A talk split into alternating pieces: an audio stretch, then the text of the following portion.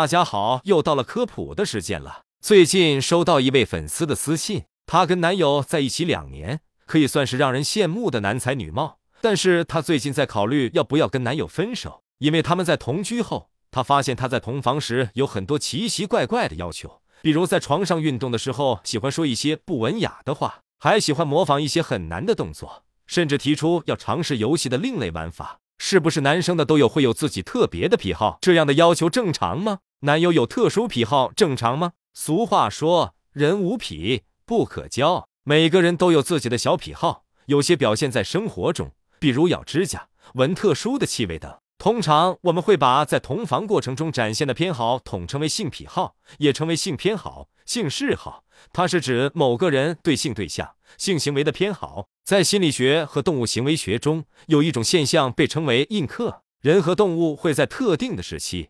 对某个行为模式或某种印象产生非常深刻的习得和认定，并将之长久地保留下来。性里面也有这样的现象：早期的性唤起经验会为之后的性兴奋留下特定的神经路径，以后需要类似的经验才容易获得愉悦。其实简单说来，就是通过某一种方式能让人产生平常没有的愉悦感，更容易达到某种愉悦的感受。但这个有好有坏，如果双方都喜欢，那就是皆大欢喜的事情。这是一种什么体验？躺在床上的时候，不管两个人有多腻歪，等他真的准备要睡的话，他一定要背对着我，然后趴着睡，我就很没安全感。有一次我实在受不了，就说那咱俩换一边睡。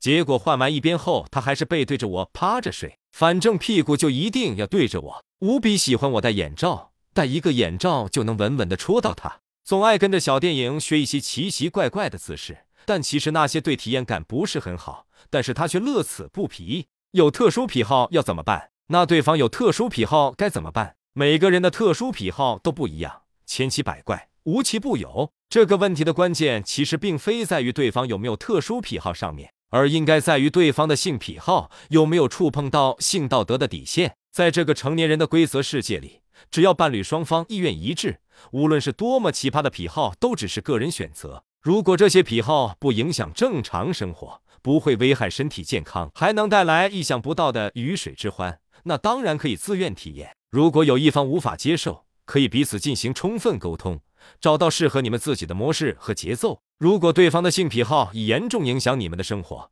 构成病态行为，建议及时寻求专业人士的帮助。性癖好说到底没有对错之分，其实这只是个人的一种兴趣偏好。你有特殊性癖好，就去找一个能够接受的另一半。但千万不要强迫对方去接受，做人要有分寸，同房也是。无论是哪一种癖好，都需要双方对性行为有充分的知情达意，在充分尊重对方意愿并保证安全的情况下，可以根据自己的需求适度尝试。